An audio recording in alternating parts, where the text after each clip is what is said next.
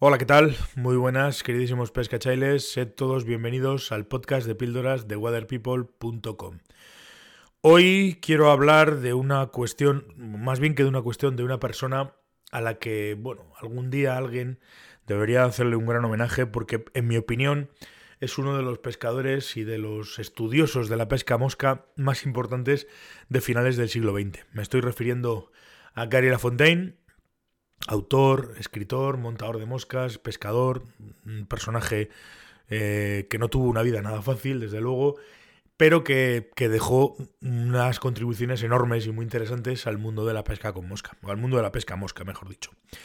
Eh, es famoso por, por sus libros, por, por, varios libros que tiene editados, y es famoso también por montar y por legarnos y dejarnos para la posteridad una serie de patrones muy interesantes eh, y sobre todo contrastados y muy probados. ¿no? Estamos hablando de pues, los, los double wing, por ejemplo, por un lado, o las sparkle pupa, tanto la emerger como la deep, la mosca, las pupas de tricóptero, estas... Eh, eh, la que se pesca como emergente casi o la que se pesca va al fondo, bueno, tiene un montón de patrones y un montón de, de historias y de teorías desarrolladas sobre todo lo que estudió durante toda su vida.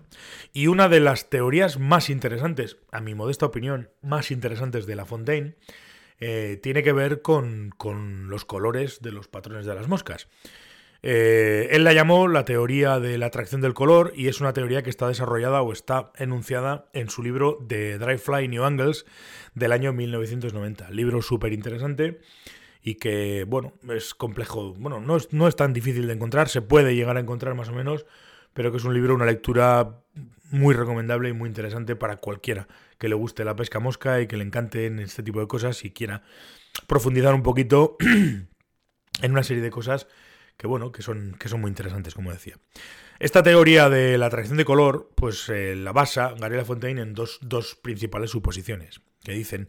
La primera de las, de las suposiciones, lo voy a leer para, que no, me, para no perderme. Eh, el color de la luz circundante afecta a la intensidad del color de una mosca. Y la segunda mm, suposición es que las moscas con colores intensos atraen a las truchas. Siempre y cuando las truchas estén con ganas de, de ser atraídas, vamos.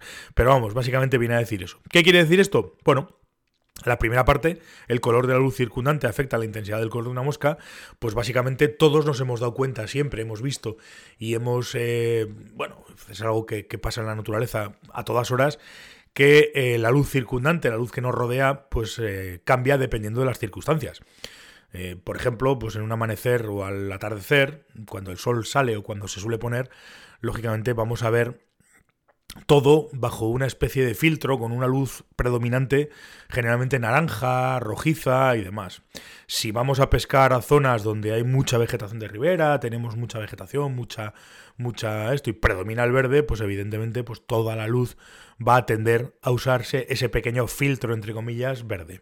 Si pescamos en días nublados y está todo como muy, como muy cerrado, pues lógicamente la luz predominante o el color predominante de la luz va, a ser mm, de tonos grisáceos y, así con todo. Lógicamente siempre vamos a tener un color predominante.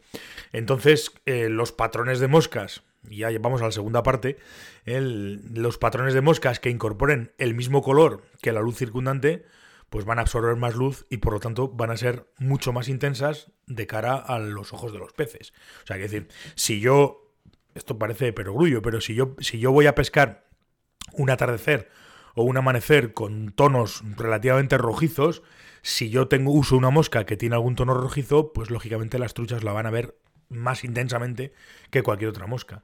Si pesco en zonas eh, con vegetación, como he dicho antes, pues lo normal es que utilice una mosca con tonos verdes, con ciertos tendencia al verde, y hará que esa, que esa mosca tenga más intensidad. Esto lo vemos eh, claramente, por ejemplo, con dos ejemplos, dos o tres ejemplos de patrones de moscas, sobre todo pues eh, las famosas atractoras, que podría ser, esta teoría podría dar respuesta al por qué las atractoras funcionan en determinados momentos.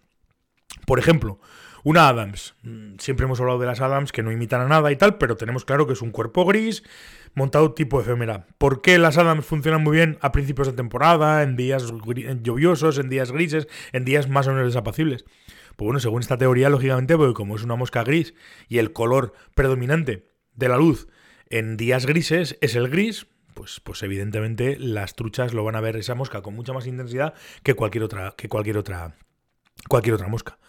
Con lo cual, pues evidentemente, teóricamente, pues les va, les va a atraer más que cualquier otra mosca. Otro ejemplo, por ejemplo, ¿por qué funcionan bien en verano las, las, Red Tag, la Royal Wolf, ese tipo de moscas? Bueno, todos sabemos que son moscas que vienen o están montadas con un, una parte en rojo, me da igual el centro del cuerpo que un, que un tag eh, rojo, y eh, pavo real, eh, gel de pavo real, eh, color verde, verdoso y demás. Pues, en principio, si pescamos amaneceres y atardeceres, la Red Tag o la Royal Wolf suelen funcionar muy bien. Si pescamos en ríos cubiertos de vegetación, con maleza y demás, pues evidentemente también funciona muy bien. Es una mosca que tiene un espectro de luz muy amplio y que cubre muchísimas eh, opciones de luz y muchísimas eh, posibilidades de luces distintas. Con lo cual, pues generalmente funciona muy bien en ese tipo de situaciones. Esta es un poco el planteamiento, esta es un poco la teoría de los colores. A mí me parece una teoría súper interesante y muy, muy, bueno, interesante sobre todo para, para, para, hacer nuestras propias conclusiones, para probarla y hacer pruebas en cuestiones de, tramos, de pescas y demás. Puede ser interesante a la hora de, intentar eh, comprender la visión de los peces y es interesante, por supuestísimo, pues a la hora de experimentar, eso no hay ninguna duda. En fin, contarme qué os parece esta teoría, a ver si os parece una cosa interesante, os parece una chorrada o no sé, vosotros me, diréis. Yo os agradezco que hayáis llegado hasta aquí, os agradezco que me hayáis escuchado y nada más. Nos escucharemos mañana con otra historia, con otra píldora, con otra reflexión que espero que os guste. Bueno chicos, hasta mañana pescachailes.